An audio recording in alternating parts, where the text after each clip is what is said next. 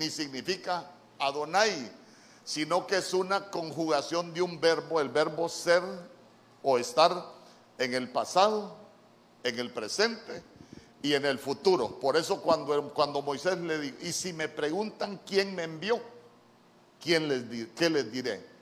Ah, diles que el yo soy te envió.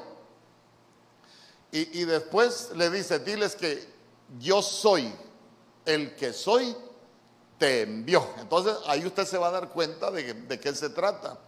Y, le, voy a ir adelantando algunas cositas. Jesús es Dios. Dice el grande es el misterio de la piedad. Dios manifestado en carne. Jesús es Dios. Dice amén conmigo. ¿A qué manifestación de Dios le pusieron un nombre en la tierra? ¿Ah? ¿A quién le pusieron nombre en la tierra? ¿Ah? A Jesús. Ahí vaya, vaya tomando nota usted que ahí vamos a ir, vamos a ir aterrizando de, a poquito. Entonces hoy, hoy vamos, a, vamos a, a seguir aprendiendo acerca de conociendo su nombre. ¿Por qué? Porque el Señor dijo que, que en Él confían todos los que conocen su nombre. Entonces quiere decir que, cuando no llegamos a, conocer su nombre en el mundo espiritual, nosotros vamos a, tener algunos, algunos problemas. Fíjese que me gustaba, me gustaba un ejemplo que ponía un pastor ahí de los del ministerio de Benecer hace poco que enseñaba algunas cosas, porque usted se ha dado cuenta que hoy hay un programa con el que uno puede conectar las luces y se apagan cuando usted le habla. ¿Cómo se llama? Alexa. Y dice que él, él le dijeron, mire, solo dígale, Alexa, apaga las luces. Y cabalga. Lo entrenaron para todo. Alexa, apaga los aires acondicionados ahí en la iglesia. Lo entrenaron para todo, pero cuando se quedó solo, empezó y dijo, Alejandra, apaga las luces. Y no se apagaban. Alejandra, apaga los aires acondicionados. Y él vio que no se apagaba y él dijo, ¿y por qué no se apagan los aires? Porque estaba llamando a la persona equivocada. Entonces, entonces imagínense, ¿por qué es importante que nosotros vayamos conociendo el nombre, que vayamos conociendo las manifestaciones de Dios? Porque uno puede pedir hasta de manera equivocada, ¿sí o no? Alguien, imagínese usted alguien que tiene, que tiene que pelear con una entidad de las tinieblas, tiempo de batalla, tiene que pelear con un gigante y que le diga, Espíritu Santo, ven y ayúdame. Y hay gente que así ora, pero el Espíritu Santo no es el indicado. ¿Por qué? Porque el Espíritu Santo es para consolar, es para guiar, es para llevarnos a, a la verdad, a toda justicia. Entonces usted se va a dar cuenta que por eso el apóstol Pablo dijo, Ustedes piden y no reciben porque ustedes piden mal.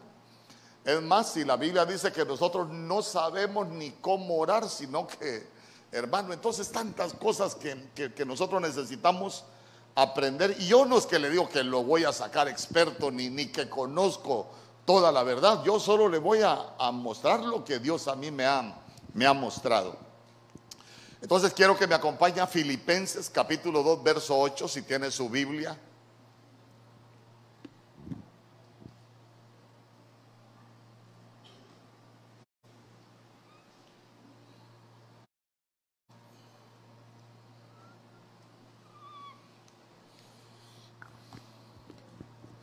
Dice, miren lo que dice la escritura.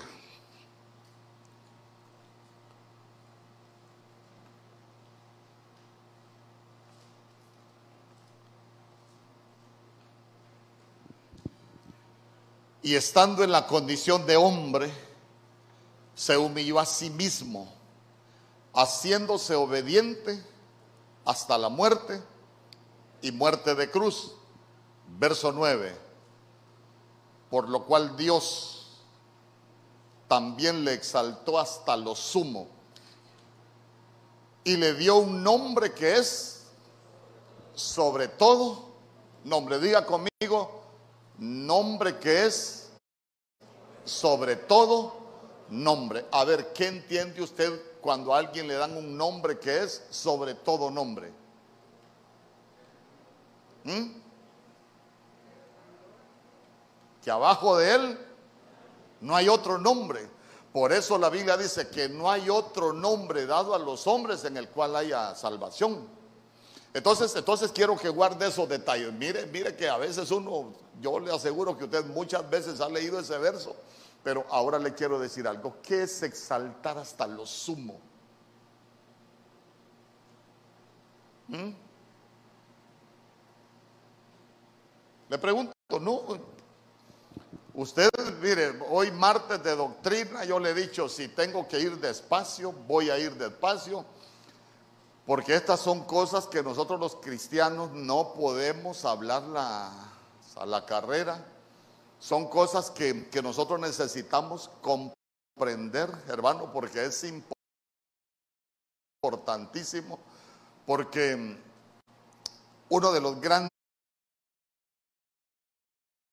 problemas que podemos tener como pueblo de Dios es no conocer al Dios en el cual nosotros hemos depositado nuestra confianza. Porque hay gente que yo le podría asegurar que no conoce a Dios. Porque la, la Biblia dice que algunos profesan conocer a Dios, pero que con sus hechos lo niegan. O sea que lo que está diciendo es que profesan conocerlo, pero en realidad no lo conocen. Amén. Entonces, entonces vamos, vamos, piense que es, que es exaltar hasta lo sumo.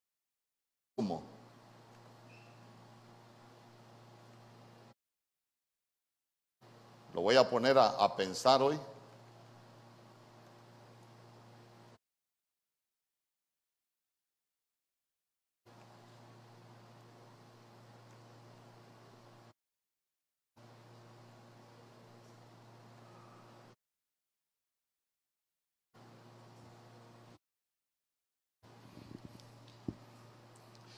exaltar hasta lo sumo, dice que es que el Señor lo llevó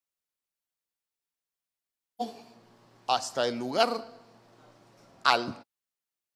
altísimo, a lo más alto.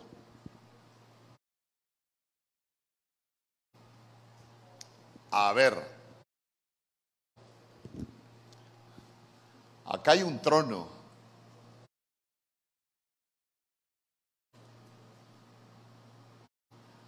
En la dimensión donde habita el rey de reyes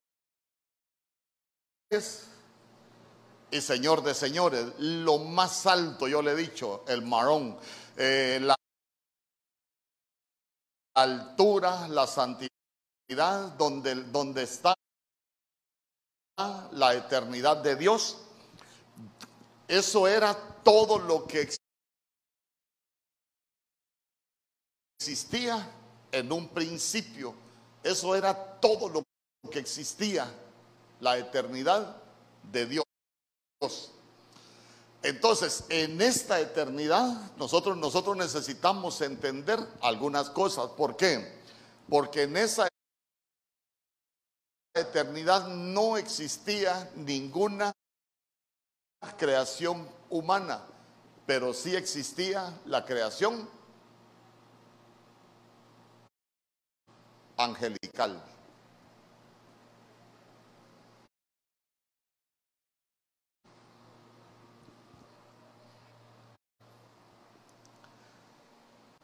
¿Se recuerda usted que en el libro de Job capítulo 38, cuando el Señor le dice a Job que se amarre, los, que se ciña los lomos y, me vas a, contestar, eh, ese ceñir los lomos es un, es un eufemismo, por cierto, lo que le dijo el Señor fue otra cosa, pero le dijo, ciñete los lomos porque yo te preguntaré y tú me vas a contestar.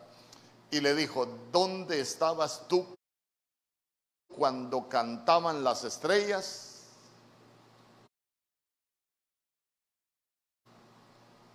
En el alba. Yo le pregunto, ¿qué son las estrellas?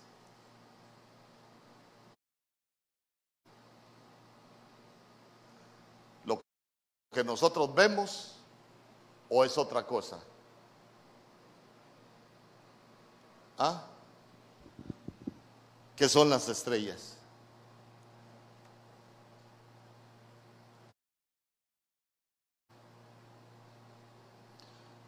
Pastor, nosotros ya tenemos cuatro estrellas en el cielo.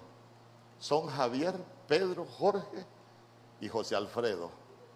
No, no estoy hablando de, de esas estrellas.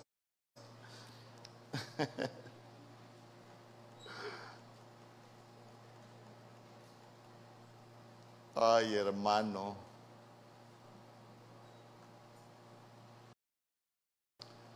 Quiero que me acompañe a un verso, búsquenlo usted.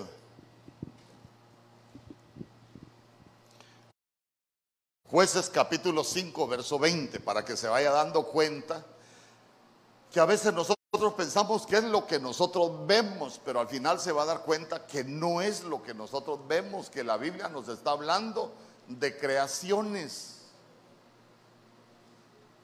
Jueces capítulo 5, verso 20. Jueces capítulo 5, verso 20 habla de uno de los personajes favoritos de mi esposa. Mire, desde los cielos, ¿quiénes dice que pelearon? Las estrellas. ¿Contra quién pelearon las estrellas? ¿Ah?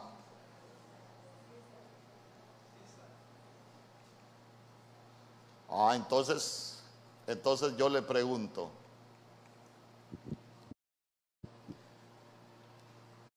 ¿A qué estrella se refiere el Señor? Por eso es que le digo, por eso es que yo ahorita solo quiero despertarlo para que me preste atención a lo que vamos a hablar. Entonces, entonces ya se dio cuenta que, que cuando hablamos de las estrellas no es lo que nosotros conocemos. En ese tiempo quien se había levantado contra el pueblo de Dios era Císara, ¿se acuerda? ¿Y quién era la jueza en ese tiempo? Débora, Débora, Débora, que, hermano hace una, cuando uno le pide a alguien que lo acompañe, una convocatoria para ir a pelear. Y, y, mire, y mire qué autoridad tenía Débora en el mundo espiritual, que cuando ella hace la convocatoria al pueblo de Dios, ella activó hasta las estrellas en el cielo pero, pero le repito, no son las estrellas que nosotros conocemos, es una creación que se conoce como los Covachín o los Kovac. Y que son entidades espirituales, pero de guerreros.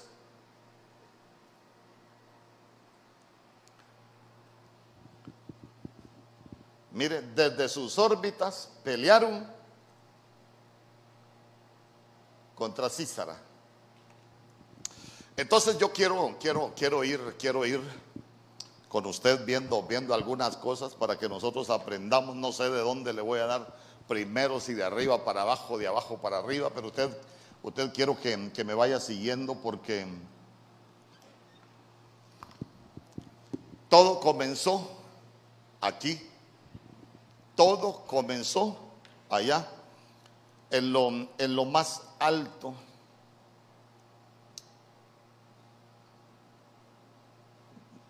Quiero, quiero llevarlo en orden, quiero llevarlo en orden.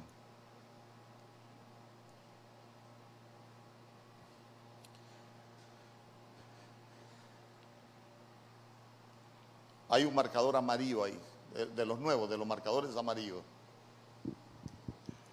Entonces, mire, vamos a ver, vamos a ver. Cuando cuando, nosotros vemos el diseño, de, el diseño de los cielos, cuando nosotros vemos todo el diseño de, de la creación de Dios, nosotros vamos viendo, por ejemplo, que a Pablo la Biblia dice, él mismo dice que conozco un hombre, yo no sé, que si fuera del cuerpo, en el cuerpo él no lo sabe, pero que fue llevado al tercer cielo. Entonces yo le he dicho, al tercer cielo, aquí está el segundo y aquí está el primero. Pero cuando nosotros hablamos de tercer cielo, tercer cielo no está hablando de un orden correlativo, está hablando de una posición. ¿Por qué? Porque es un número ordinal y los que marcan el orden de correlativo son los números cardinales. Cuando usted dice uno, ¿quién es el número uno? Yo, ah, usted es el uno. ¿Quién es el dos? Ah, después sigue el dos. ¿Quién es el tercero? ah, sigue el tercero. Pero cuando dicen eh, el primero, ah, entonces quiere decir que se está refiriendo a un nivel. Primer grado no solo es uno, segundo grado, y después tenemos el tercer nivel de cielo. Por eso es que en, la Biblia usted va a encontrar eh, algo que se conoce como Ouranos. Este aquí es en el griego usted va a encontrar el mesouranos. Y cuando él habla del tercer cielo, habla del epo, lo más alto, o uranos. Entonces, cuando nosotros vemos que la Biblia dice que grande es el misterio de la piedad allá en Timoteo, la Biblia dice, Dios hecho carne. Entonces yo le expliqué cómo, cómo de la esencia primigenia de Dios eh, emerge lo que es el Shaddai, emerge lo que es y emerge lo que es emerge lo que es Elohim. Amén. Se recuerda que se lo enseñé. ¿Por qué? Porque la Biblia en el libro de Romanos dice que nosotros todo lo que conocemos de Dios son manifestaciones. Es porque Dios se nos manifestó.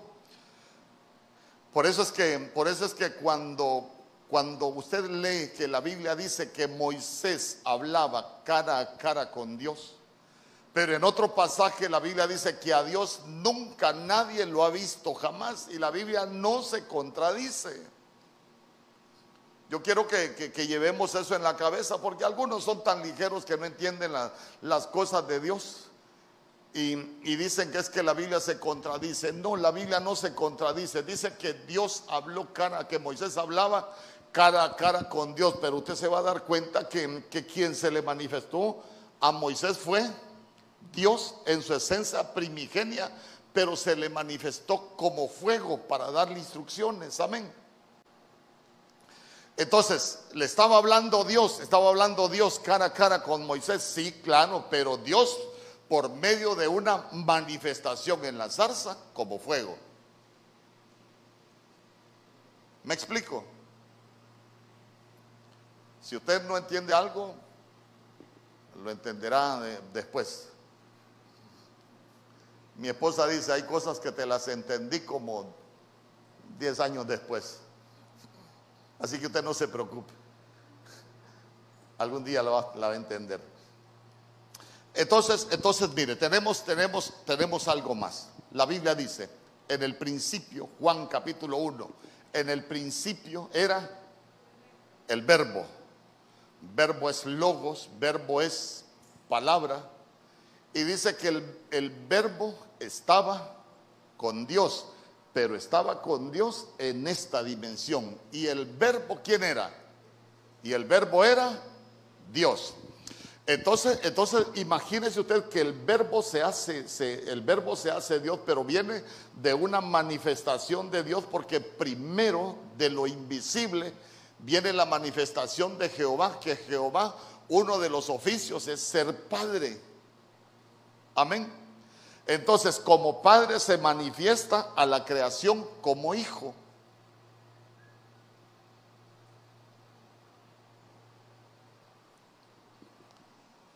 pero a pesar de todas las manifestaciones, nunca deja de ser Dios. Amén. ¿Por qué? Porque es el mismo Dios. ¿Cómo lo entendemos esto? Como lo estamos viendo en, niveles, lo estamos viendo en niveles que Él sale de el que habita en una luz, inaccesible, la dimensión de la luz, el ayón, hermano, cómo se manifiesta. Entonces vea usted que son tres niveles de, manifestaciones. Y recuérdese que, y recuérdese que estamos hablando de, la palabra, el verbo, y el verbo es agua. Imagínese cómo podemos nosotros poner un ejemplo con, con, lo que podemos obtener nosotros del agua. Si lo metemos a, la refrigeradora y la congelamos, vamos a tener hielo. La descongelamos, tenemos agua y si le ponemos fuego, vamos a tener vapor, pero el agua no pierde las propiedades, siempre sigue siendo agua. Lo mismo sucede con Dios, por eso es que por eso es que si nosotros leemos Filipenses capítulo 2 desde el verso 6 en adelante, la Biblia dice, hay en vosotros el mismo sentir que hubo en Cristo Jesús. Y dice que Cristo Jesús, aunque Él era Dios, no se aferró a, a eso de ser Dios, sino que Él, para entrar a esta dimensión terrenal, se despojó de sus atributos divinos. Y primero tomó forma de siervo. Porque él dijo que él había venido a servir, no a ser servido. Tomó forma de siervo, pero él se sigue despojando. Eso es lo que por una vez aparece en la Biblia, lo que se conoce como la kenosis de Cristo. Y eso es cuando él se despoja de sus atributos divinos. Entonces viene, se manifiesta en la, se manifiesta en la, en la tierra como siervo pero él se sigue despojando de sus atributos. ¿Por qué? Porque después de siervo desciende a hombre.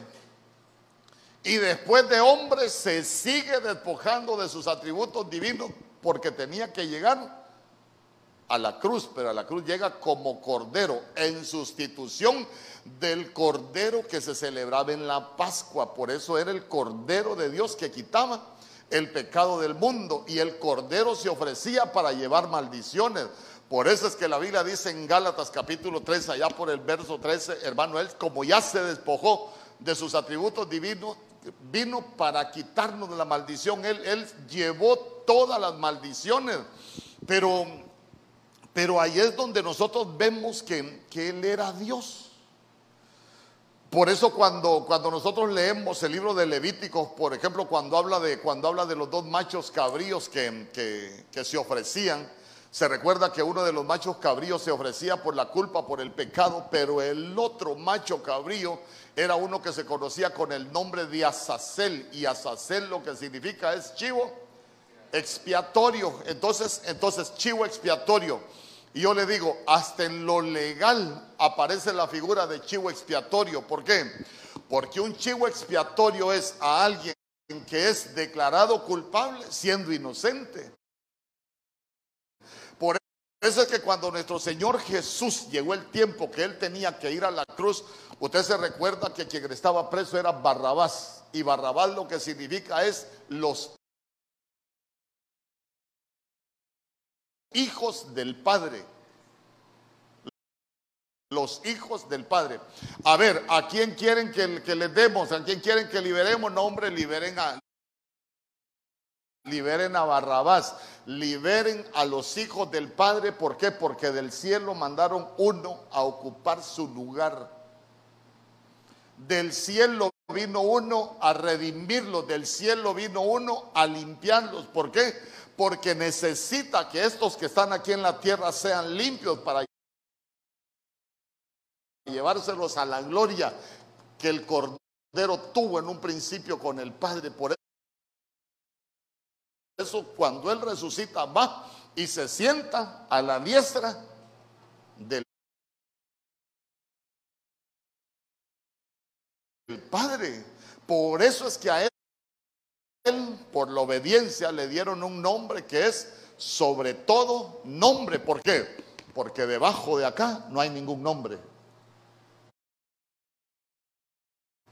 Ya no hay más nombres debajo de, debajo de, de la dimensión del Altísimo. Y por eso dice que fue exaltado hasta lo sumo, fue exaltado. El reino de los cielos se ha acercado. El reino de los cielos no es comida ni bebida. Él, y empezó a hablar del reino de los cielos. ¿Por, ¿Por qué? Porque él es más en el libro de los Hechos, capítulo 1, usted se va a dar cuenta que cuando él está ya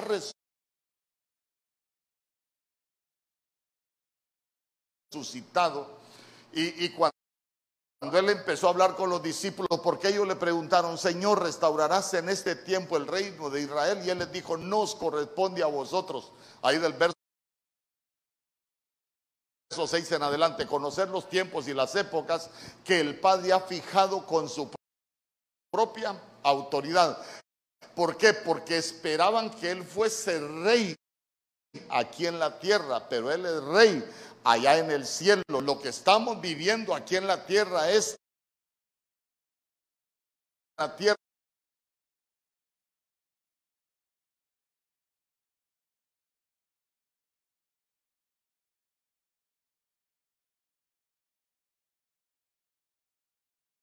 Está con Dios y el, verbo es Dios.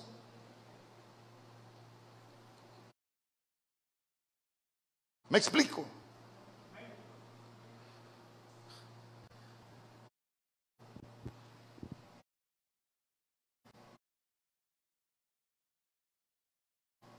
Por eso es que dice, lo exaltaron a la dimensión del Altísimo.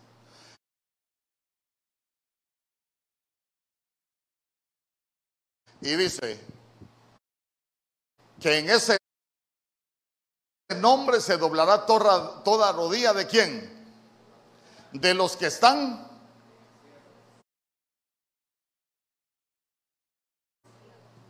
en el cielo en la tierra y debajo de la tierra. ¿Qué hay debajo de la tierra?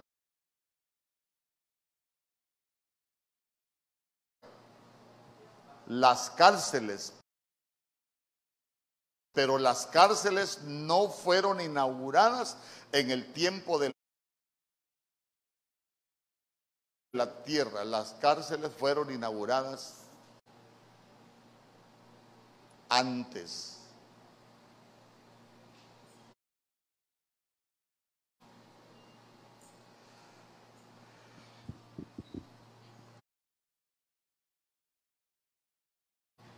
Recuérdese, necesitamos conocer. Mire, mientras más conozcamos de Dios, nosotros vamos a dejar de, de depender cada día más de las cosas de la tierra. No le estoy diciendo, ay pastor, ya no vamos a trabajar, ya no vamos a hacer nada. No,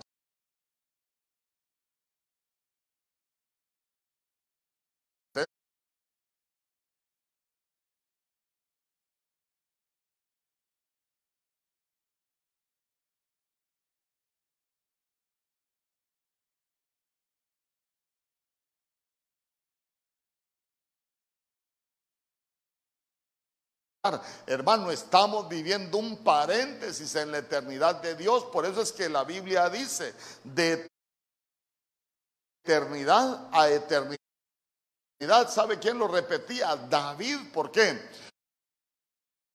Porque todo viene de una eternidad pasada y todo va para una eternidad futura. Todo lo que, todo esto hermano, eh, va a dejar de ser, pero la dimensión de Dios, esa nunca va a dejar de ser. Podrán haber cielos nuevos y tierra nueva porque la Biblia dice sí, porque Dios es creador y usted se va a dar cuenta que Dios siempre ha tenido huertos para salir de la dimensión de lo increado a tener comunión con la creación. Usted se va a dar cuenta que hasta en esta dimensión, en un tiempo hubo un huerto.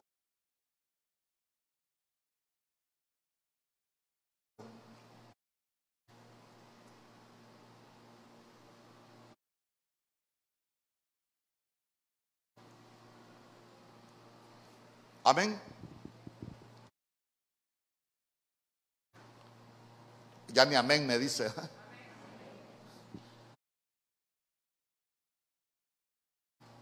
Está callado ya.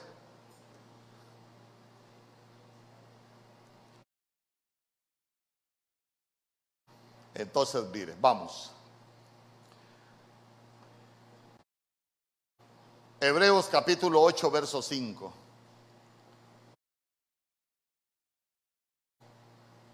Hebreos capítulo 8, verso 5.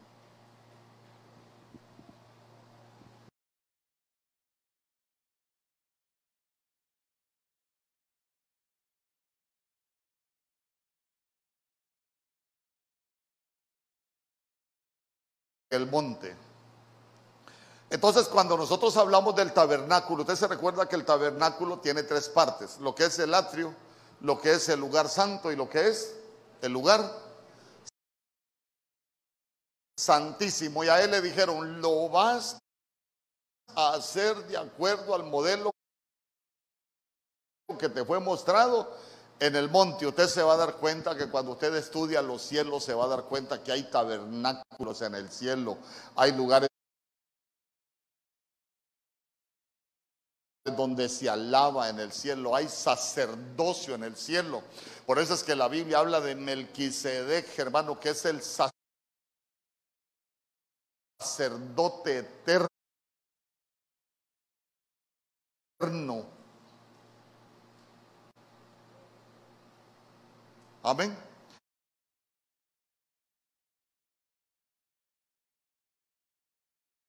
Porque el sacerdocio levítico fue para la tierra.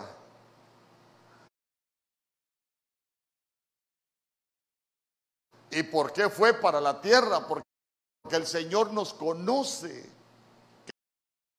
que no somos buena ficha. Porque el sacerdocio levítico, el tiempo de la ley, la ley era, hermano, inmisericordia.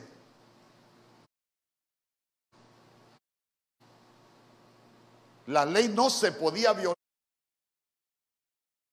porque implicaba maldición, implicaba muerte. Pero la Biblia dice que ya los que dependen de la ley ya no, ya no, ya no es por la fe,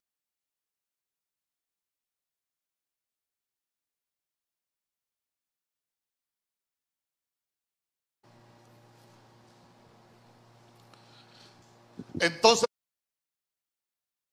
Moisés subió al monte. Presta atención. Póngase que aquí es la tierra.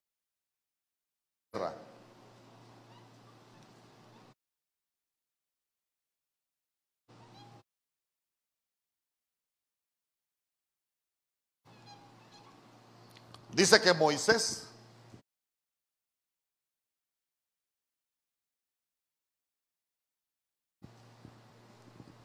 subió al monte. Aquí, aquí le voy a hacer un dibujito. No va aquí esto, esto lo voy a borrar después. Póngase que su, Moisés subió al monte. Y estando en el monte, ¿qué dice la Biblia que pasó? Una nube lo cubrió.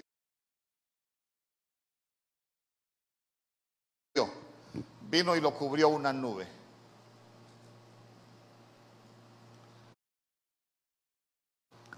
¿A quién cubrió la nube? ¿A Moisés o al monte? ¿Ah? Lean bien.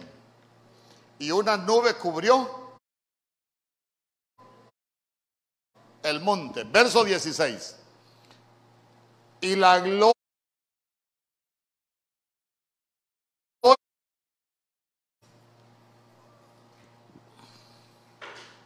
Y la nube, dice, y la gloria de Jehová reposó sobre el monte Sinaí, y la nube lo cubrió por seis días, y al séptimo día, de donde llamó a Moisés. De en medio de la nube. Diga conmigo, de en medio de la nube.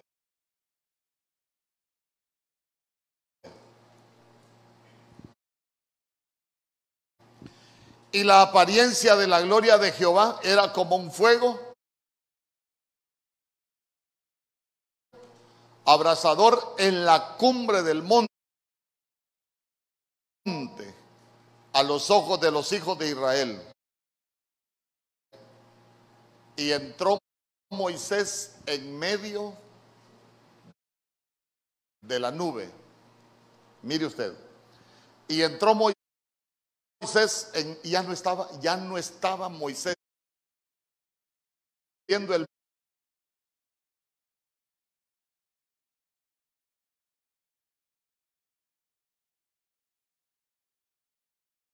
ya se dio cuenta que está hablando que hay una nube que cubre el monte, después de en medio de la nube lo, llaman, él ya está en el monte terrenal. Pero cuando se sube a la nube, él es trasladado a otro monte. Vas a el, vas a hacer el tabernáculo de acuerdo al modelo que te fue mostrado en el monte, pero ya no estaba hablando de un monte en la tierra. Estaba hablando de un monte en el cielo. Y estuvo Moisés en el monte 40 días y 40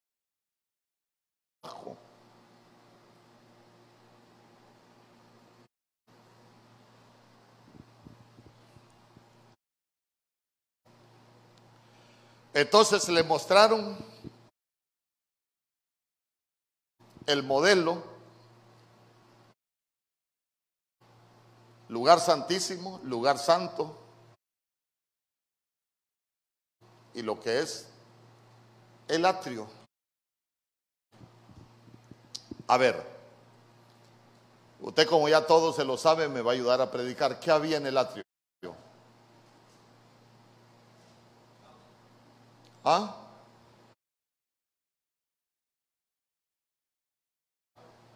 ¿Perdón? Ah, en el atrio estaba el altar. Lo primero que había era el altar. Después del altar, ¿qué estaba?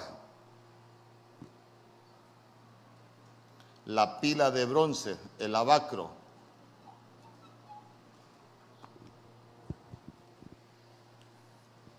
Entonces, mire, la tierra para nosotros es lo que se conoce como el altar del cosmos. El altar del cosmos. Por eso es que la Biblia dice que la creación entera a uno gime. La creación, no está hablando de la tierra, está hablando de la creación, de todo lo creado. Y lo creado va desde la dimensión de Dios para abajo, hasta el abismo. Ahí, hasta ahí va todo lo, lo creado. Toda la creación entera a una gime esperando la redención. No está hablando solo de la tierra.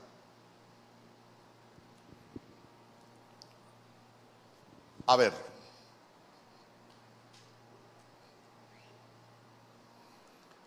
Ay, hay cosas que a veces no hay cómo decírselas porque yo sí las entiendo bien, pero no quiero que dejarlo a usted con, con algunas dudas. Entonces, entonces mire, entonces mire,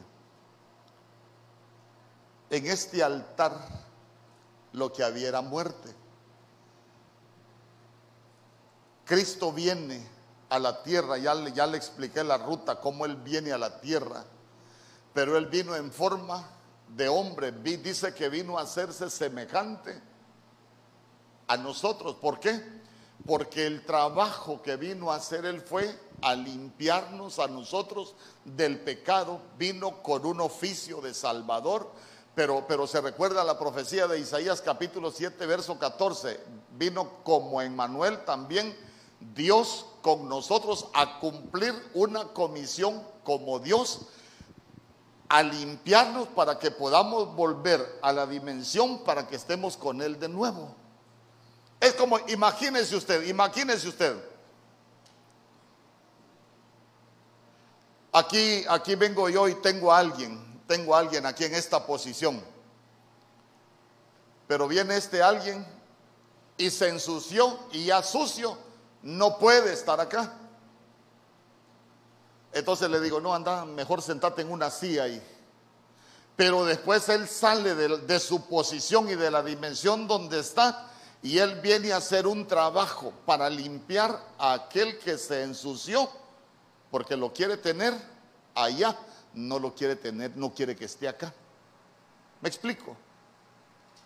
Entonces él sale de su dimensión, viene a cumplir, eh, toma un cuerpo de carne, vino a limpiarnos. Dice que somos limpios por el agua de la palabra y dice que en el principio era el verbo, o sea que él también es el verbo, él es el agua, derrama su sangre para limpiarnos. Por eso es que la Biblia dice que su sacrificio fue completo. Cuando usted revisa todas las figuras se va a dar cuenta que todo lo que hizo fue completo. Entonces Él viene y viene a limpiarnos. ¿Por qué? Porque Él quiere que nosotros estemos otra vez, nos quiere llevar a la gloria que antes teníamos. Amén. ¿Por qué? Porque nosotros no somos lo que, lo que somos humanamente. Usted es viejo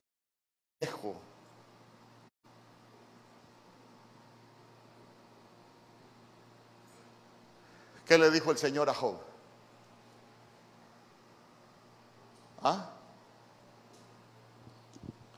¿Qué le dijo el Señor a Job? ¿Alguien se recuerda lo que le dijo el Señor a Job? Ajá. ¿Perdón? Claro. El Señor le dijo a Job que sus días eran eran largos.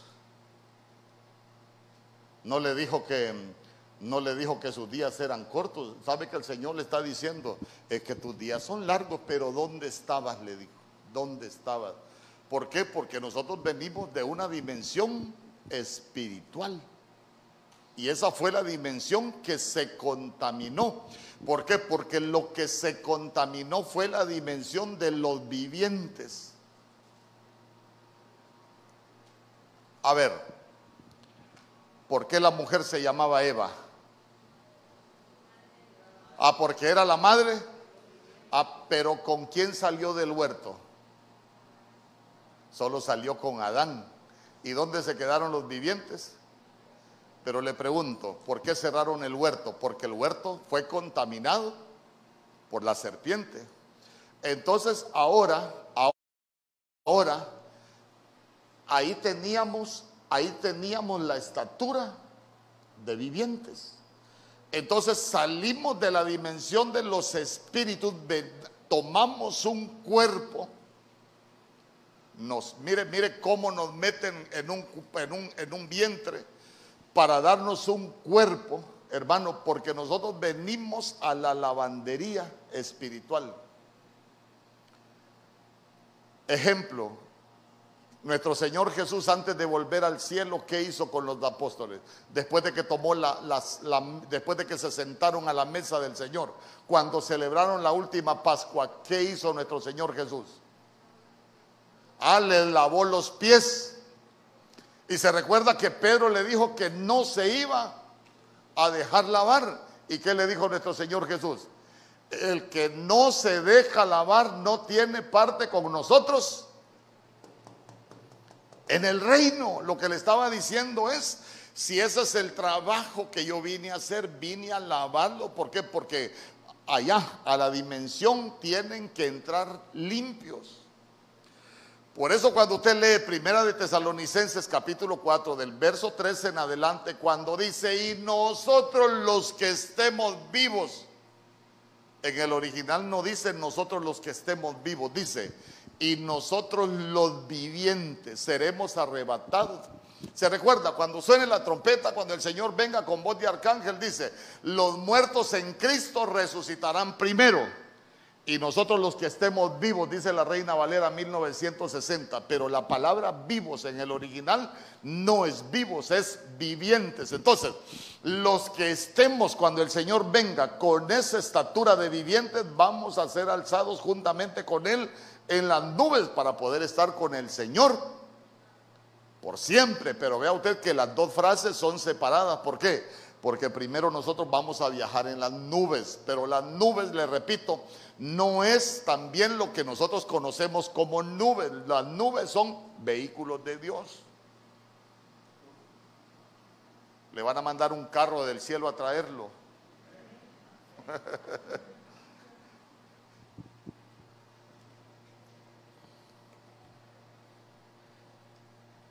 Entonces sigamos. En el modelo. Estaba el altar, hay que morir, hay que morir a la carne, hay que morir al pecado porque tenemos que regresar a la dimensión de santidad. Por eso dice la Biblia, en cuanto dependa de vosotros, buscad la paz con todos. ¿Por qué necesitamos buscar la paz con todos? La Biblia dice, bienaventurados los pacificadores, porque ellos serán llamados hijos de Dios. ¿Por qué? Porque en esta dimensión quien habita es el Dios de paz.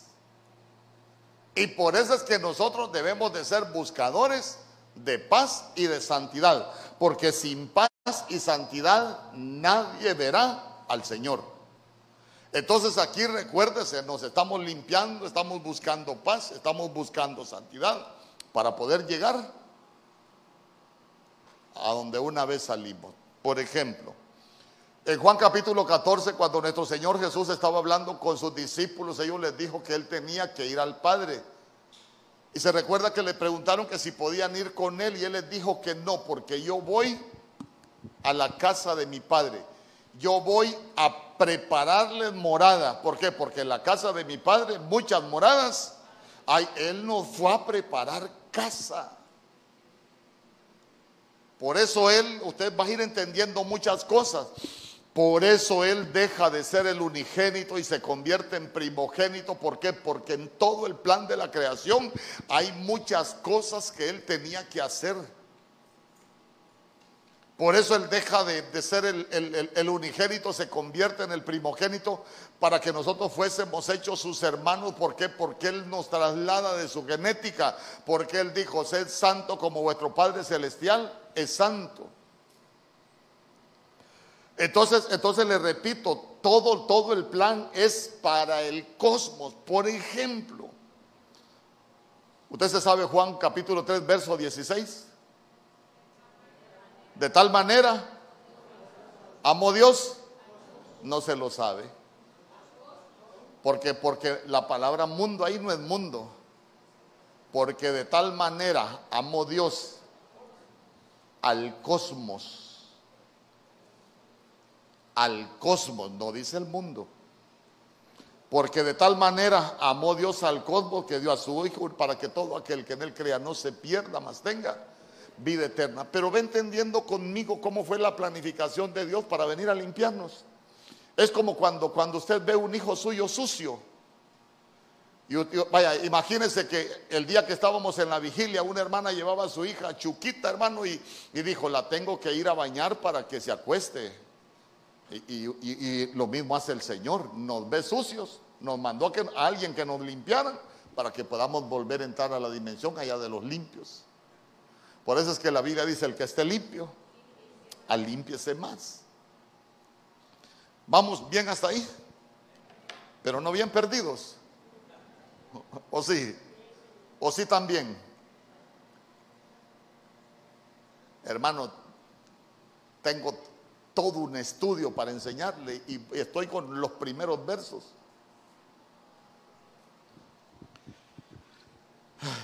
Otro ayuno como el del domingo. Entonces vamos. En el lugar santo que había.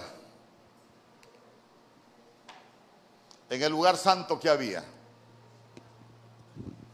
En el lugar santo estaban los panes. Yo le pregunto, yo le pregunto, ¿en este diseño habrá algún cielo donde hay pan? ¿A quién le dieron pan de ángeles? Elías. Hay, repostería en el cielo, una torta no le mandaron, pues. ¿Ah? ¿Y el maná de dónde caía? Del cielo. Mire, en esta dimensión hay tribunales, hay vigilantes, hay jueces, hay potentados, hay palmones, ángeles que traen revelación, ahí están los ejércitos, están los fiscales, hermano, y está toda una estructura. Por eso es que la Biblia, ahí vamos a hablar un poquito de los cielos, porque tengo que explicárselo necesariamente. Usted se, se recuerda que la Biblia dice que si uno trae su ofrenda al altar y en el camino te acuerdas que un hermano tiene algo contra ti, ve primero y reconcíliate con tu hermano. Dice, no sea que el juez te entregue ¿A quién? Al alguacil. Entonces vea usted, por un problema espiritual entre hermanos, el caso, el caso como no se soluciona en la tierra, lo van a dictaminar en el cielo, porque usted es ciudadano del cielo. ¿Acaso no dice la vida que dónde está nuestra ciudadanía? En los cielos. Entonces nosotros somos ciudadanos, ah, aquí tenemos dos ciudadanos del cielo que no están en paz que están en problemados y no se quieren pedir perdón. Ah, entonces, entonces vamos a, resolver el asunto aquí en el cielo. Porque dice, no sea que el juez te entregue al alguacil y seas metido en la cárcel y no salgas de ahí hasta que pagues el último cuadrante. Entonces mire usted que la gente puede estar en cárceles espirituales. ¿Y por qué tiene que pagar hasta el último cuadrante? Porque lo condenaron en el cielo. Yo le he explicado que en el cielo se toman decisiones hasta para cortar la gente, para cortar. Cuando el Señor quería llevarse acá, por ejemplo, dice Micaías, yo vi al Señor y todos de ejército de los cielos, y con él estaban ahí en el tribunal, y unos a su derecha y otros a su izquierda. ¿Cuál era la pregunta? ¿Cómo hacemos para hacer caer a Acab?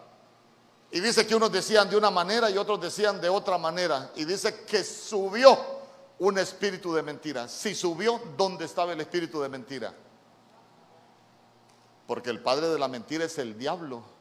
Y aquel espíritu de mentira llega y dice, yo, yo, yo puedo hacer esa chamba. Ay, ¿cómo lo vas a hacer? Voy a ir otra vez y voy a hacer espíritu de mentira en boca de sus profetas. Vaya pues, anda haz como has dicho. Vino como era un espíritu de mentira, le dijo, sí, hombre, anda, que Dios te va a dar la victoria. A que lo mataran fue. Pero ya se dio cuenta, ¿dónde lo planificaron? En el cielo. Allá tomaron la, tomaron la decisión. Entonces vamos, en el lugar santo están los panes. ¿Quién es el pan? Cristo. ¿Qué más había, qué más había en el cielo? El candelero, ¿quién es el candelero? ¿Ah? El candelero es la iglesia. El candelero es la iglesia. Por eso es que la iglesia es un diseño celestial. ¿Por qué? Porque, porque yo le he dicho, acá en los cielos hay templos de alabanza. Y el Señor lo que anda buscando son adoradores. El Señor lo que, lo que se en el cielo, lo que se canta en el cielo, cantamos en la tierra. He escuchado hace poco lo cantó la hermana Ledia, lo que cantamos en el cielo se canta en la, en la tierra. Sí, toda la creación canta. La tierra canta, los cielos cantan y los cielos cuentan la gloria de Dios. E, entonces, entonces, ¿qué más había? Estaba el altar. Bueno, se lo voy a poner aquí. Estaba el altar. Del incienso. Estaba el altar del incienso.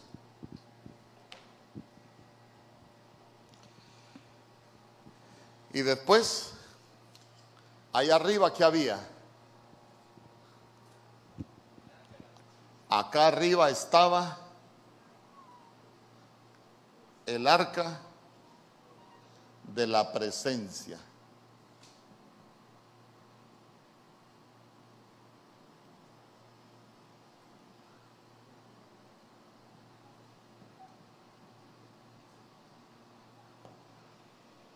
El arca de la presencia.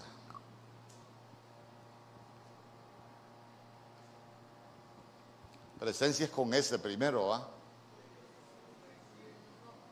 ¿Ah? Con C eso. SC.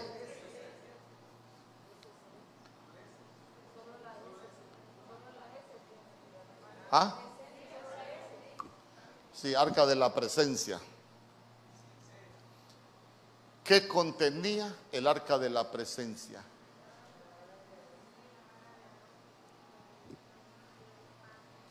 El arca de la presencia tenía tres cosas. Aquí las voy a anotar.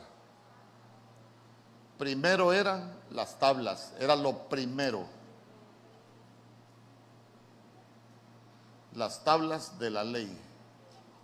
Lo segundo,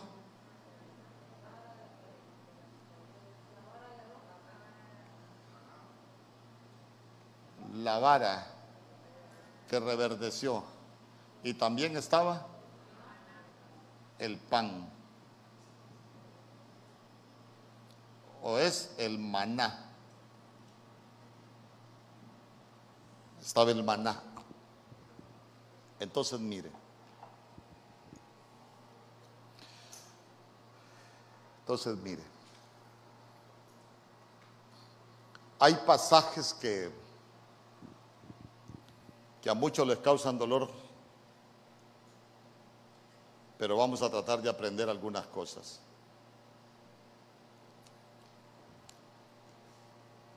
¿Cuántos querubines estaban sobre el arca de la presencia? Dos querubines, dos querubines.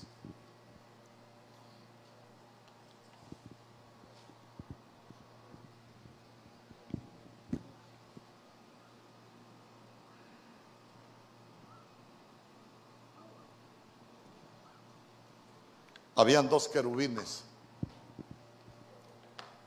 Entonces démonos, démonos una vuelta para que vayamos viendo cómo se corrompe todo y cómo se va a restaurar todo. Ahí vamos a ir conociendo el nombre del Señor. Acompáñeme a Ezequiel capítulo 28, verso 12.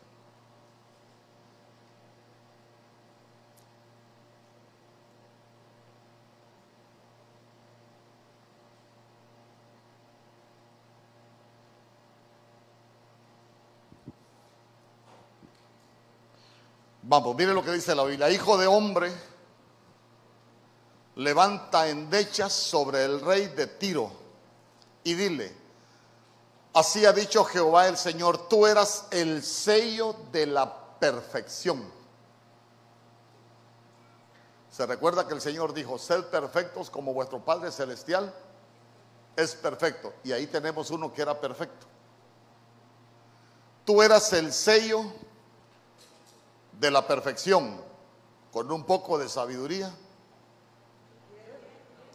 Lea, hombre, lea para que no lo engañen. Lleno de sabiduría y así como usted, acabado de hermosura.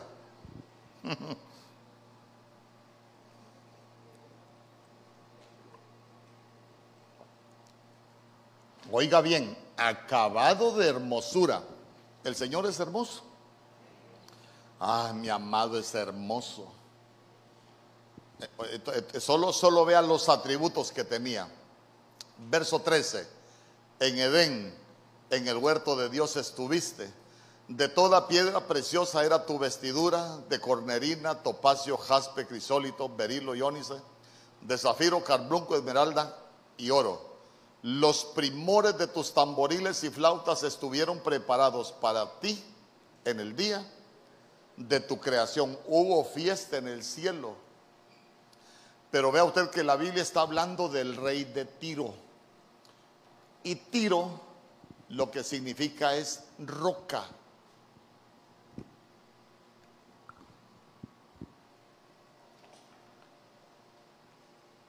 levanta endecha sobre el rey de Tiro. Y Tiro, si usted estudia la Biblia, se va a dar cuenta que Tiro es roca. Entonces era el rey de las rocas, era el rey de las piedras. A ver, ¿y nosotros qué somos? Somos piedras vivas. Y se recuerda que este, este tiro allá estaba, dice, entre las piedras de fuego se movía él. Ya, ya estaban las piedras de fuego en el cielo allá en la dimensión de Dios, allá donde, donde estaba el rey de Tiro. A ver, ¿cuál fue el problema del rey de Tiro? Con todos los atributos. Ah, cuando él vio, si usted ve, tenía las vestiduras que él tenía y está hablando de instrumentos musicales, está hablando de alabanza, está hablando de, de que él tenía un ministerio, tenía un sacerdocio en el cielo, está hablando de diez piedras, está hablando de una plenitud para estar delante del Señor. Entonces, vea usted que él quiso, este rey de Tiro quiso lo que recibía el Señor. Y por eso fue echado, por eso dice, en Edén, en el huerto de Dios, estuviste, pero todavía los cielos y la tierra no habían sido creados. Estamos hablando de, la dimensión del Altísimo. Allá había un huerto el Señor sabe de huertos. Por eso, si usted se recuerda, yo un día prediqué de huerto a huerto. ¿Por qué? Porque toda la corrupción de la creación comenzó en un huerto. Cuando el Señor crea la tierra, entró por el huerto, pero cuando Jesucristo muere, tuvo que ir a ser crucificado en un huerto. Porque por un huerto entró la corrupción y por un huerto tenía que entrar la, restauración. Por eso es que la Biblia dice que por un hombre entró la muerte, pero por un hombre tenía que ser quitada. ¿Me explico? Y entonces mire, mire todo el trabajo que, que vino a hacer nuestro, nuestro Señor Jesús. Entonces, entonces le repito, Tiro, rey de las rocas, pero quiero leerle otro pasaje. Isaías capítulo 14, verso 12. Ezequiel 28 con Isaías 14 son, son pasajes paralelos. Están hablando de lo mismo, nada más que de, de otras cosas, pero siempre están hablando del rey de Tiro. Mire, mire lo que dice Isaías capítulo 14, verso 12. ¿Cómo caíste del cielo? Oh lucero de la mañana. Mire, siempre que usted lea en la Biblia caer, todos los que caen tienen que ver con las tinieblas. Todo lo que tiene que ver con Dios desciende. Por eso en Apocalipsis usted lee, y vi caer del cielo a la gran Babilonia. Ah, pero dice, y vi descender a la, Jerusalén celestial, a la Jerusalén de arriba. Lo que desciende de Dios, lo que cae. Por eso cuando un cristiano se va al mundo, ¿qué dice uno? Anda caído. Tinieblas. ¿Cómo caíste del cielo? Oh lucero, hijo de la mañana, cortado fuiste por tierra, tú que debilitabas a las naciones. Entonces está hablando de, de un lucero, pero ese lucero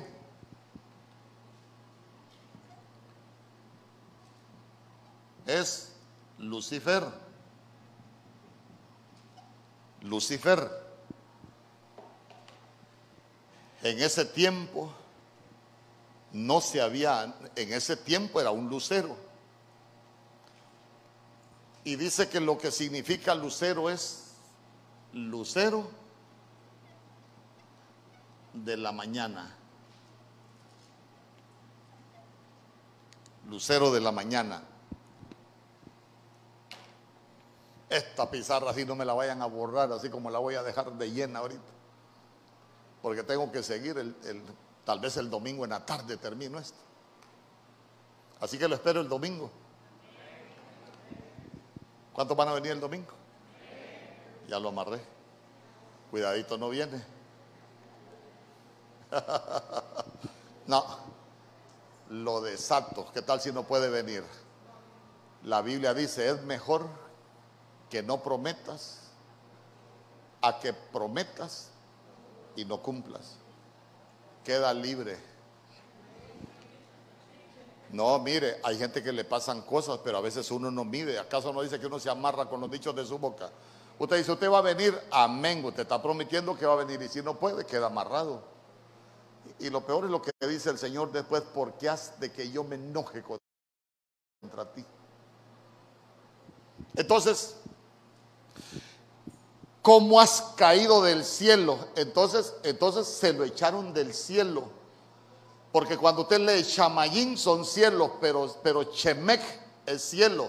Entonces a él lo echaron del Chemec, del cielo más alto, del cielo del Altísimo. Él estaba en la dimensión, hermano, de, de la esencia primigenia de, de Dios.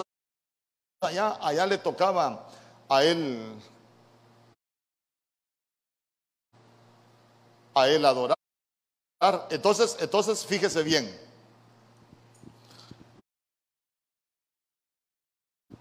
Si usted lee esos dos capítulos, Ezequiel 28 y Isaías 14, se, va a dar cuenta que este Lucifer era un querubín protector. Era un querubín protector. Entonces imagínese que allá desde un principio estaba el arca de la, presencia y estaba las tablas de la ley que representan al Padre, estaba la vara de Aarón que representa el Espíritu Santo. ¿Por qué? Porque cuando reverdece y florece lo que dio fueron almendras y de las almendras es donde sacaban el aceite para ungir a los sacerdotes. Por eso es figura del Espíritu Santo. Y ya se dio cuenta que el maná es figura de Cristo. Entonces acá arriba, en el arca de la presencia, estaba el Padre, el Hijo y el Espíritu Santo. Estaban, estaba la dimensión del Espíritu, estaba la manifestación como Padre y estaba la manifestación con el Espíritu ya en el arca de la presencia. Uno de los problemas es que el modelo que vio Moisés en el cielo solo lo vio con dos querubines. ¿Por qué? Porque hay un querubín protector que ya se había corrompido. ¿Estamos? Y si divide dos entre los tres que habían, ¿cuánto le da? Seis, seis, 6, la primera rebelión en el cielo. Cuando Lucifer deja de ser Lucifer y se convierte en el enemigo. Por eso es que usted va a leer en Apocalipsis, dice que cuando él fue echado, hermano, le, dije, acá habían estrellas que venían a pelear, estaba la dimensión angelical, pero dice que él cuando fue echado del cielo a la tierra con su cola arrastró la tercera parte de los ángeles. Entonces, él se trajo ángeles, ángeles de, esta dimensión, los y se corrompieron. Ahí fue donde se inauguraron las cárceles también. Porque en este tiempo solo estamos hablando de la dimensión del Altísimo.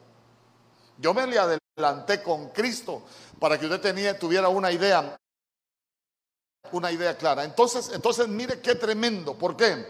Porque en un principio Lucifer era el lucero de la mañana. Pero ¿quién se convirtió en el lucero de la mañana después? ¿Ah? Como quien dice, ya no voy a tener otro, ya no voy a tener otra creación que sea mi lucero. De su misma esencia saca un lucero para que esté arriba. Mire lo que dice. Primera de Pedro capítulo 1 verso 19.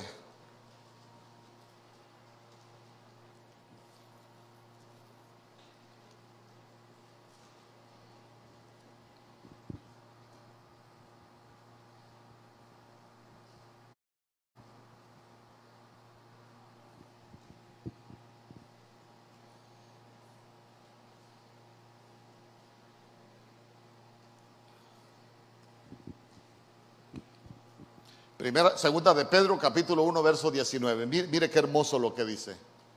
Tenemos también la palabra profética más segura, a la cual hacéis bien en estar atentos como una antorcha que alumbra el lugar oscuro, hasta que el día esclarezca y el lucero de la mañana salga en vuestros corazones.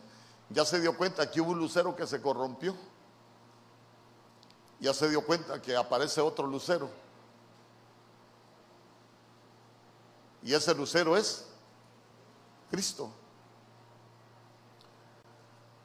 Por eso es que, por eso es que la Biblia dice que los ángeles son ministradores, espíritus ministradores de los que vamos a heredar la salvación, como quien dice, en el reino los ángeles van a ser los mandaderos nuestros. ¿Por qué? Porque Cristo vino a limpiarnos, pero Él no vino a redimir la creación angelical, vino a redimir la creación de los vivientes, la que fue corrompida por la serpiente en el huerto. Amén. Nos hemos metido un lío. ¿ah?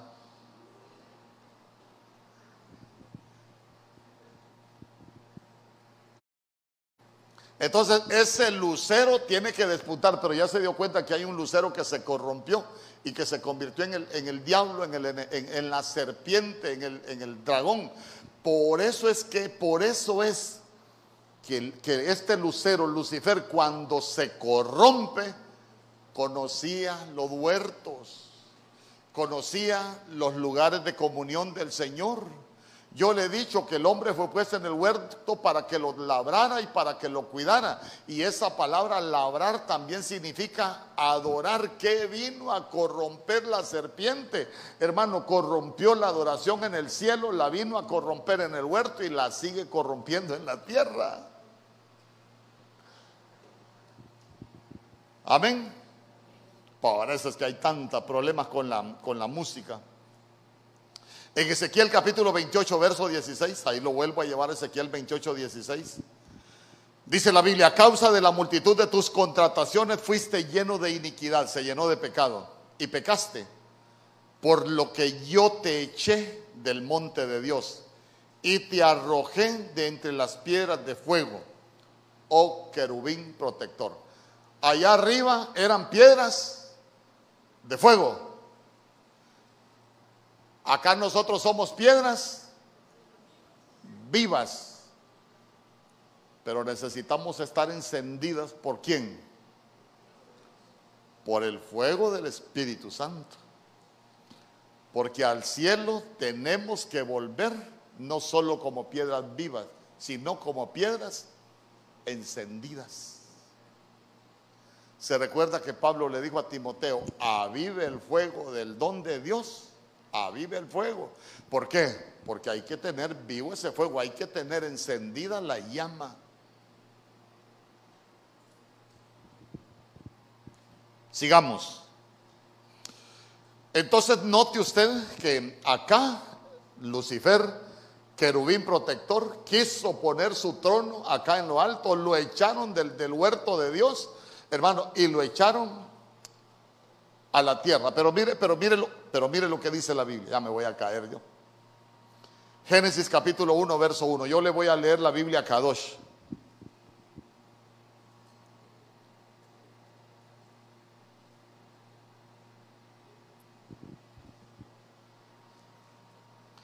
En el principio, Elohim. ¿Y qué más dice? Aleph Tab. Mire, la Reina Valera 60, qué bonito que leamos esa versión, pero en el original la Biblia dice, en el principio, Elohim es Dios, el principio y el fin, creó los cielos y la tierra. Se recuerda que en el libro de Apocalipsis dice, yo soy el alfa y el omega, yo soy el primero y el último, Él es la plenitud de todo, fuera de Él no hay nada más. Entonces, mire, desde el principio, dice, en el principio Elohim Alefta creó los cielos, primero crea los cielos y después crea la tierra. Pero mire lo que dice después, la tierra estaba invisible y sin terminar, pero, pero estaba desordenada y vacía. Y la oscuridad estaba sobre la faz de quién? Del abismo. Entonces ya, ya se va a dar cuenta que en ese capítulo ya aparece el abismo. Acá en la tierra vamos a poner abismo. Vamos a poner el abismo.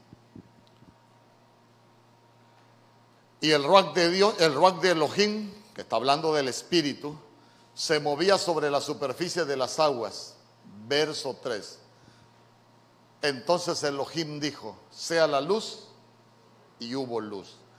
Entonces ya se dio cuenta que cuando está hablando de la luz, ¿quién es la luz? Cristo. ¿Por qué? Porque antes el portador de luz era Lucifer. Pero como se corrompió y el Señor para ordenar todo lo que se había corrompido, entonces dijo, sea la luz. Entonces la luz es Cristo. Entonces ahora por eso es que nosotros vemos que en el Nuevo Testamento la Biblia habla de una luz falsa y habla de una luz verdadera. ¿Por qué? Porque la Biblia dice en el libro de Corintios que Satanás se disfraza como ángel de luz. ¿Y por qué se disfraza como ángel de luz? Porque él un día fue portador de luz. ¿Por qué cree usted que fácilmente el cristiano vive bajo un falso evangelio? Ah, porque viven bajo el engaño de Satanás.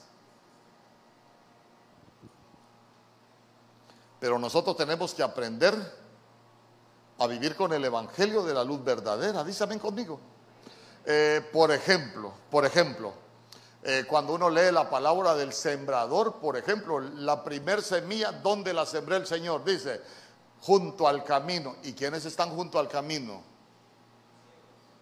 Hermanos, los que son alumbrados por una luz falsa porque están, están, están junto al camino y creen que están, que están siguiendo al Señor. Después le explicaba yo los pedregales y dice que los pedregales es parecido a la roca. Pero una cosa es que sea parecido a la roca y otra cosa es que sea la roca. Por eso es que hay otro evangelio, como decía, y decía Pablo, no es que haya otro evangelio lo que pasa que, que, nosotros necesitamos entender que hay alguien que nos puede llevar a eso. Entonces, sigamos. Entonces ahí ya está el abismo. Y el abismo son las cárceles. Mire lo que dice Segunda de Pedro capítulo 2 verso 4. Si tiene alguna pregunta, váyala escribiendo. Como a las 10 de la noche se la voy a contestar. Tal vez con la pastora, pastor, usted solo.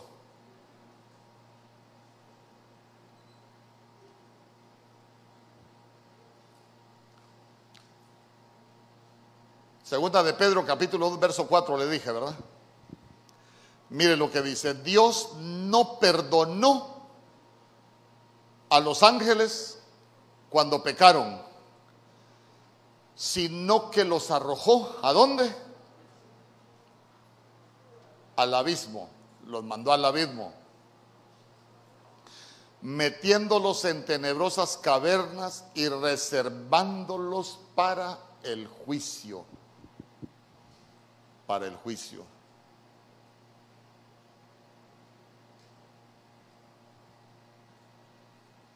Usted quiere saber un poco de, las estirpes de creaciones que hay en el abismo. Leas el libro de Apocalipsis capítulo 9, cuando habla, que, cuando habla el apóstol Juan de las langostas que vienen saliendo del abismo y usted se va a dar cuenta de la descripción que hace del tipo de entidad espiritual que representan las langostas.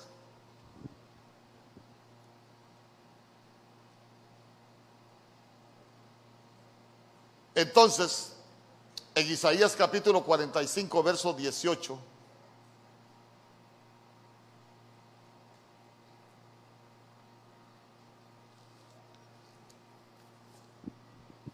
Isaías capítulo 45, verso 18. Ahí quiero que me ayude usted a pensar. Porque así dijo Jehová que creó los cielos, Él es Dios, el que formó la tierra, el que la hizo y la compuso, no la creó en vano, para que fuese habitada la creó. Yo soy Jehová y no hay otro. Le pregunto, le pregunto, ¿hubieron creaciones en la tierra entre Génesis 1.1 y Génesis 1.2?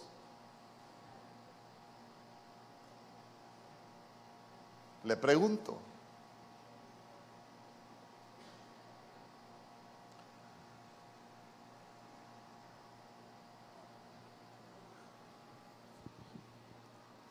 Porque así dijo Jehová, en el verso 2 la tierra estaba desordenada y vacía. Por eso es que dice el Salmo 119, 160, la suma de tu palabra es verdad. Uno va sumando lo que la Biblia dice para obtener una verdad. Entonces dice, porque así dijo Jehová que creó los cielos, Él es Dios el que, la, el que formó la tierra, el que la hizo y la compuso, no la creó en vano, para que fuese habitada la creó. Yo soy Jehová y no hay otro. ¿Y por qué estaba desordenada y vacía en el verso 2 si el Señor la creó para ser habitada? La compuso para ser habitada por qué estaba desordenada y por qué aparece el abismo y por qué aparecen las tinieblas. ¿Ah? Porque entre Génesis 1.1 y Génesis 1.2 hubieron creaciones. Cuando usted lee Génesis capítulo 1, usted no vaya a pensar que cuando, cuando dice el primer día, el segundo día, la Biblia está hablando de días de los que nosotros conocemos. Recuérdese que ese tiempo es el tiempo Kairos. Es un tiempo en la eternidad de Dios todavía no existía el tiempo cronos, el que nosotros conocemos. El tiempo cronos comienza a medirse desde que el huerto es cerrado y el Señor le acorta la vida a la creación humana. Por eso cuando, cuando usted lea que dicen, hallamos huesos de dinosaurios que tienen 55 millones de años, y usted se va a dar cuenta que es la creación de Génesis, ahí por el verso 13 o 14 pero está hablando de millones de años.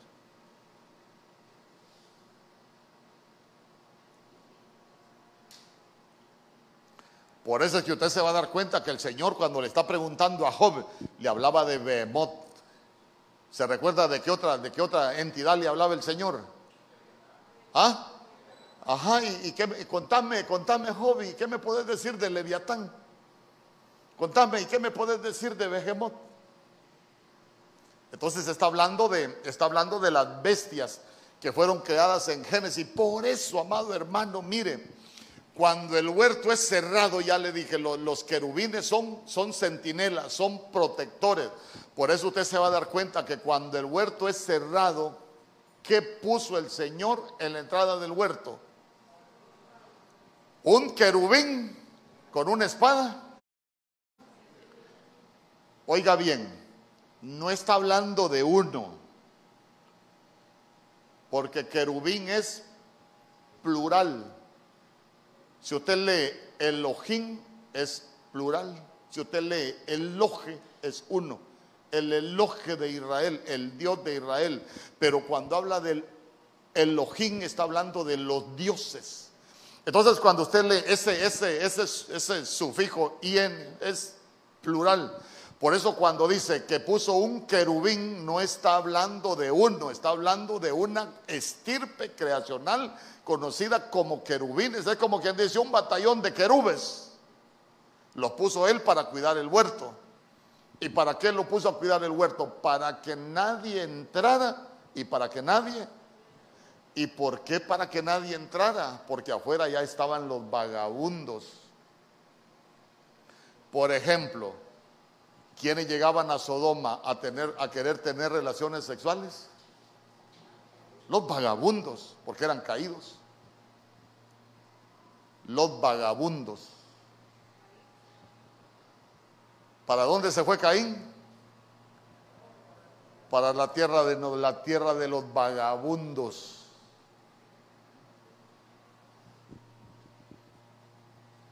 Entonces, mire qué, interesante, qué interesante. ¿Cuánto tiempo llevamos? Llevamos más de una hora ya. Sí, hermano. Ya lo voy a dejar descansar. Entonces, entonces, solo quiero que, solo, usted, solo quiero que usted se lleve en mente que al final, que al final usted vaya, vaya, vaya aquí juntamente conmigo. Tenemos manifestaciones de Dios, pero tenemos una manifestación de Dios que se hizo, que se hizo carne. Usted se va a dar cuenta que usted se va a dar cuenta que todos los que aparecen aquí lo que tenían era oficios. Oficios. No tenían nombres. Por ejemplo, por ejemplo, Jehová Nisi. Jehová Nisi eh, ya le dije, estas cuatro letras, Yahweh estaba hablando de su eternidad. Pasado, presente y futuro de Dios. Estaba hablando de su eternidad, que Él era el principio, el fin. Por eso Él dijo, yo soy el que soy y yo soy el que seré. Entonces, entonces cuando dice Jehová Nisi, está hablando de que Dios, el principio y el fin, tenía un oficio que es de ser nuestra bandera. Miremos un oficio de, del Chadai, por ejemplo. Cuando Abraham fue al monte a ofrecer al hijo, usted se recuerda que, que, Isaac le preguntó, papá, ¿está la leña? ¿Está el fuego?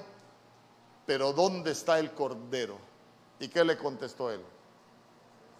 El Señor se proveerá, le dijo, el Todopoderoso se proveerá, pero estaba hablando estaba hablando de que el Chadai era un proveedor, pero no era un nombre, era un oficio. Amén. Entonces quiere decir que Dios tendría cualquier cantidad de nombres. Nombre sí significa, sí podemos deducir nosotros que es oficio pero a nosotros lo que nos interesa es llegar a conocer el nombre, porque conocemos los oficios. Ah, yo soy Jehová, Rafa. ¿Y qué Rafa? Tu sanador. Ah, yo, ajá, yo soy Jehová tu sanador. Era un oficio. Amén. Ya le voy a ir dando así, a tol con el dedo. Isaías 7:14 en Manuel. Dios, ¿con quién? Ah, vaya. ¿Y era una profecía de quién? De Cristo. A él sí le pusieron nombre. Vas a tener un hijo y le vas a poner por nombre Jesús. Presta atención a esos detalles. Amén. Lo vamos a dejar hasta ahí porque si no, esto no lo terminamos, solo, solo hablamos de unas cositas del atrio, nos faltan algunas cosas todavía. Pero probablemente vamos a entrar al, al lugar santo más adelante.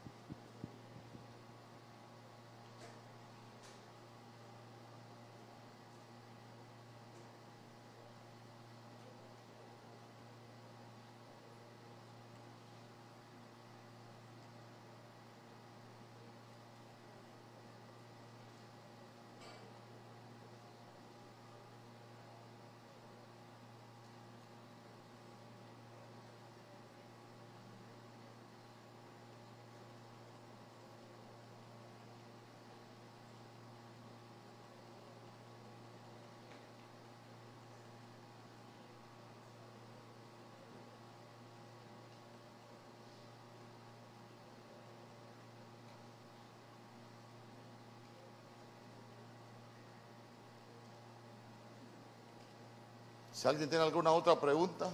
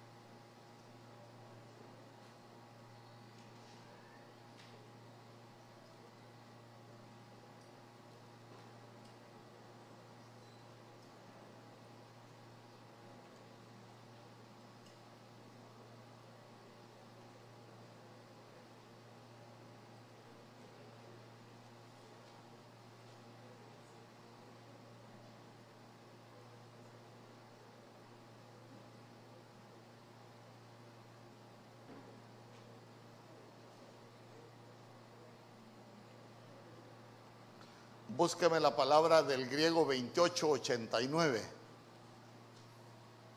Por favor.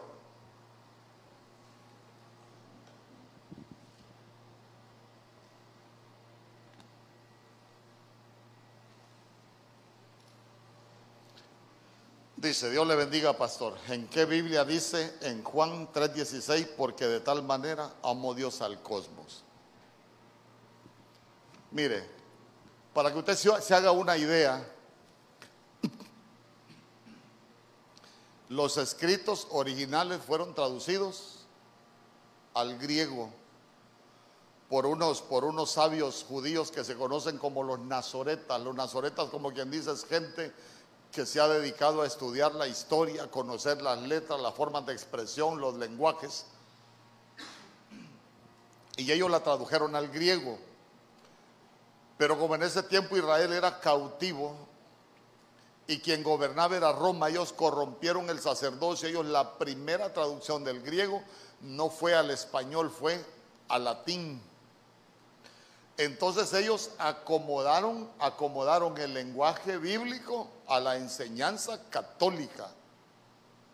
Y del latín, por eso, por eso usted se va a dar cuenta, la Casiodoro de Reina la versión antigua de 1562 tiene un lenguaje pero difícil de entender. A aquella le gustaba, pero a cualquiera lo deja perdido. Porque, porque es un lenguaje católico. Por eso ellos acomodaron que hay que guardar el sábado. Pero en la Biblia no aparece la palabra sábado en el original, aparece el Shabbat. Cuando dice que quien, quien no saca, cuando le cae un buey en un hoyo, no va y lo saca, aunque sea, aunque sea día sábado. En el original no dice día sábado, dice en el día de Shabbat, en el día de reposo. No existe el día sábado. Entonces, mire, porque de tal manera amó Dios al mundo, ahí tiene la palabra mundo usted. Es la palabra del griego 2889, ¿cómo se escribe?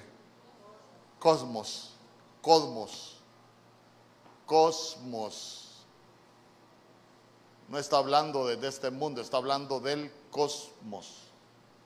En el original, esa era la palabra, pero a nosotros nos dieron otra interpretación. Amén. Para que vea usted que no, no es tan fácil tratar de, de descubrir una, una verdad. Hay que estudiar. Como habla de los vivientes, eran almas sin cuerpo porque dice que nos pusieron en cuerpos para limpiarnos. Mire, aquí hay mucha tela que cortar, porque cuando usted lee Génesis capítulo 1, verso 27, yo le dije, antes de Génesis, entre Génesis 1.1 y Génesis 1.2, hubieron creaciones. Cuando usted lee Isaías capítulo 45, 18, Dios no creó la tierra desordenada y compuso, la arregló, la compuso para ser habitada. Pero ¿por qué estaba desordenada? ¿Por qué habían ya tinieblas? Porque ya habían habido creaciones. Y ahí usted en la Biblia va a ir encontrando creaciones cuando lee Proverbios capítulo 8, una entidad que se conoce como la sabiduría. En el principio yo estaba con Dios, yo era el arquitecto, yo era la que diseñaba cuando Él estaba creando. Ahí estaba con Él desde el principio. Pero ¿qué pasó con esa entidad? Bueno, otros 20 pesos. Otro día hablamos mal de ella. Cuando usted lee Génesis capítulo 1, 27, cuando el Señor dijo, hagamos al hombre conforme a nuestra imagen y conforme a nuestra semejanza, y después dice, y, y creó Dios al hombre.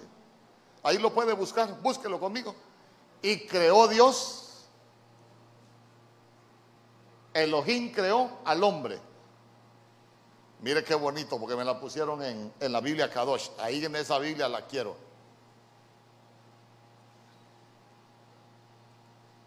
Pero es la palabra creó. En el verso 27. Y esa palabra crear es una palabra que se escribe bará. Y bará es crear, es una creación. Pero cuando usted lee Génesis capítulo 2, verso 7, oiga bien, oiga bien, la creación de Génesis 1, ¿quién dice la Biblia que la creó? Elohim, Elohim. Génesis capítulo 2, verso 7. Elohim lo creó.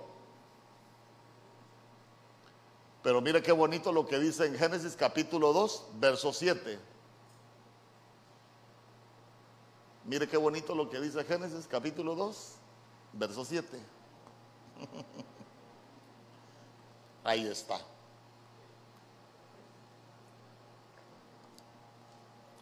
Entonces Yahweh, Elohim, ya se dio cuenta que no fue Elohim el que creó este, esta manifestación, fue el que creó Génesis capítulo 1, verso 27. Pero la creación de Génesis capítulo 2, verso 7, fue él.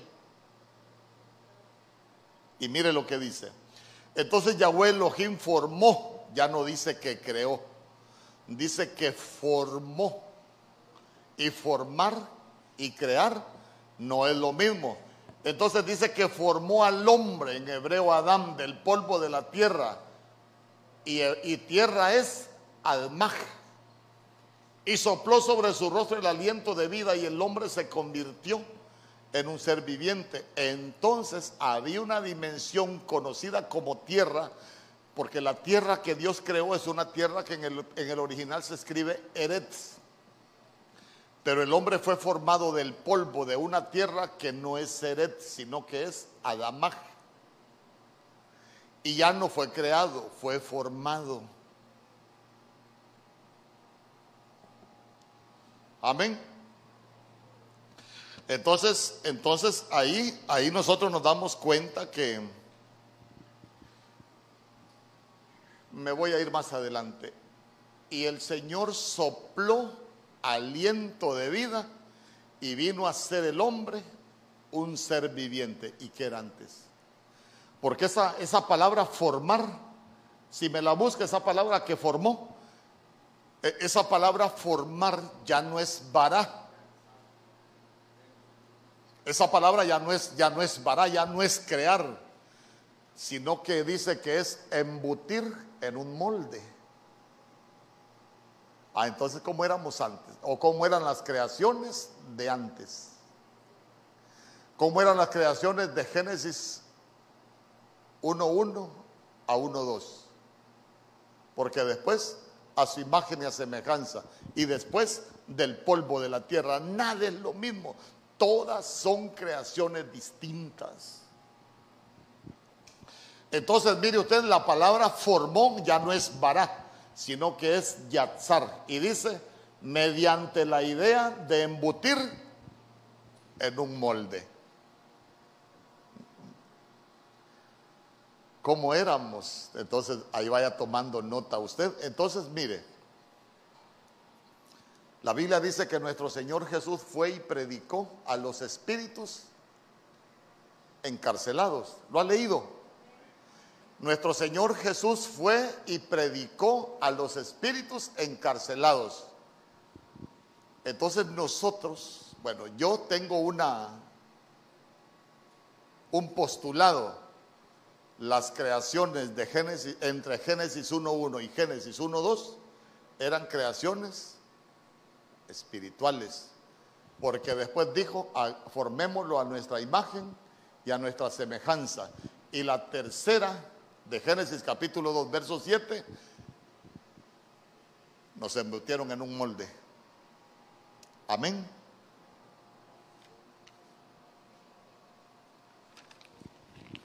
Por eso es que la Biblia dice que nuestro Señor Jesús fue y predicó a los espíritus encarcelados. ¿Por qué están encarcelados? Porque en Génesis 2 ya aparecen las cárceles.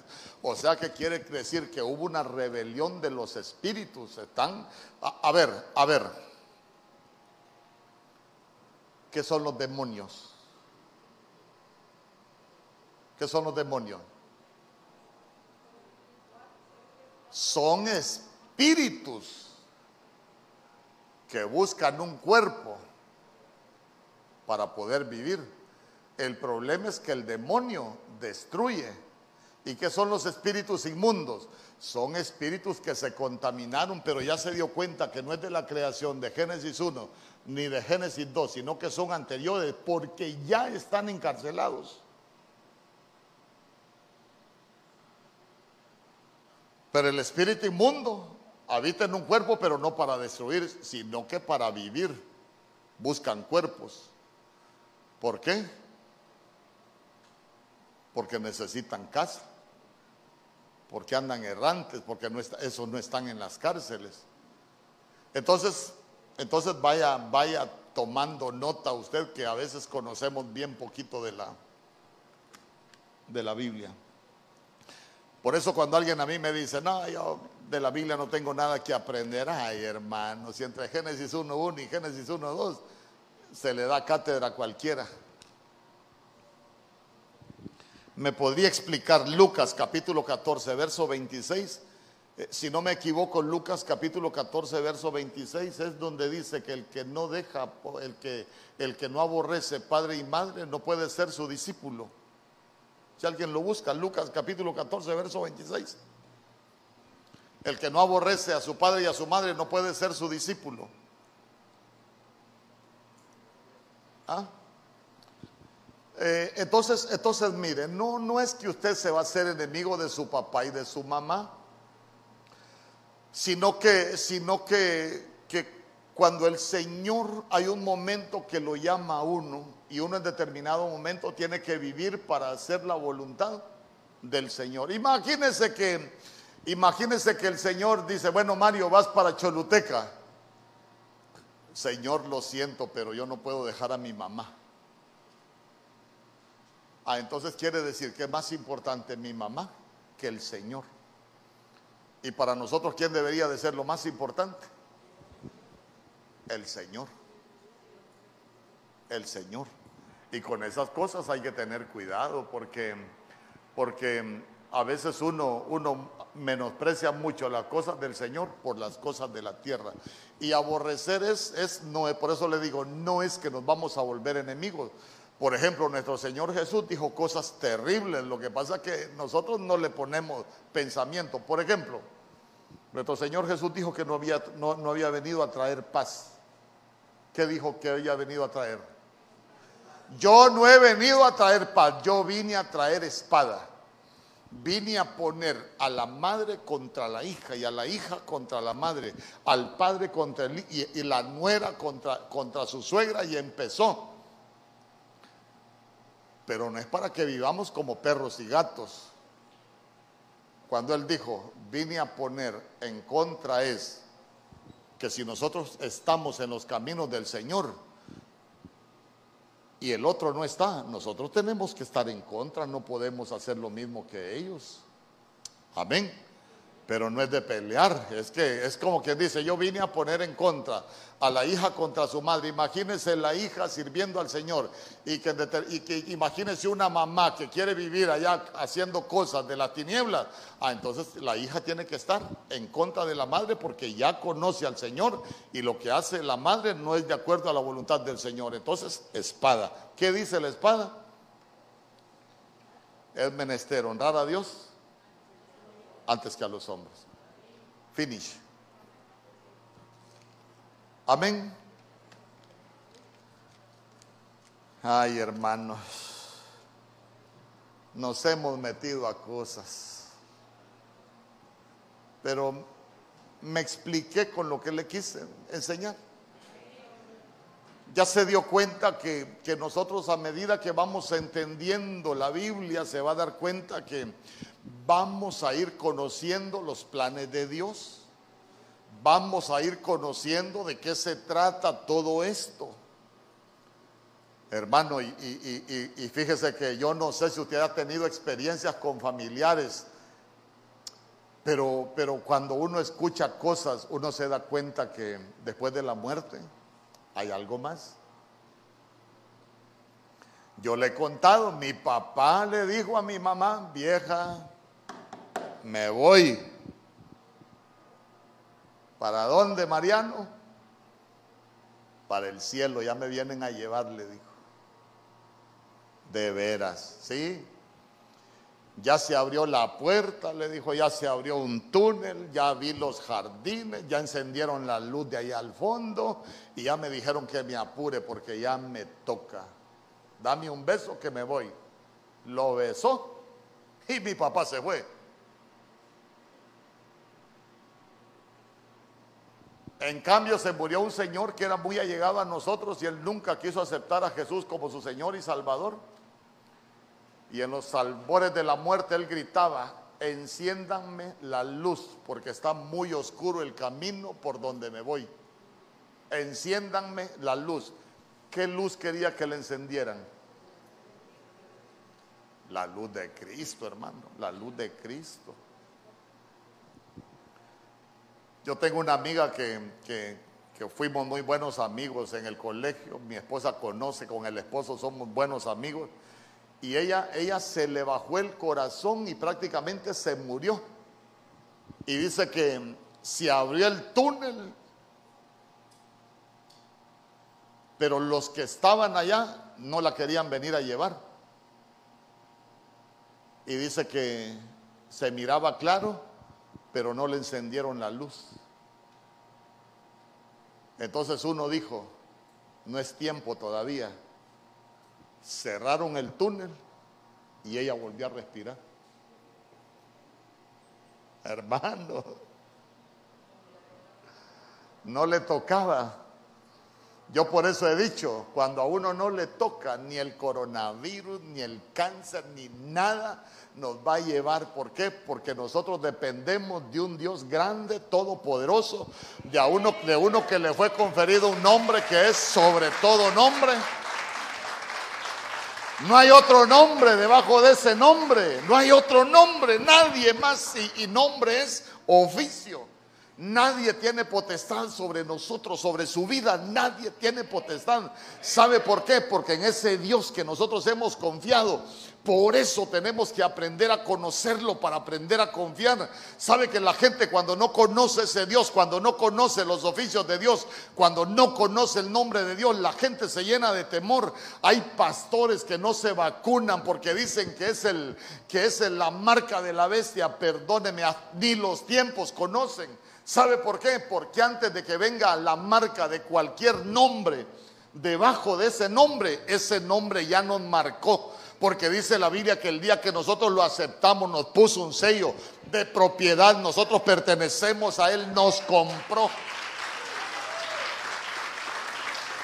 Ese Dios que, que, no hay otro nombre, no hay otro nombre. Y dice que se va a doblar toda rodilla de los que están en los cielos, en la tierra y debajo de la tierra. Ese Dios que nosotros creemos fue el que escribió el día de nuestro nacimiento y el día de nuestra muerte. Ese es el Dios que tiene el control de todo lo que va a pasar con nosotros. Amén. Póngase de pie. Vamos a darle gracias al Señor.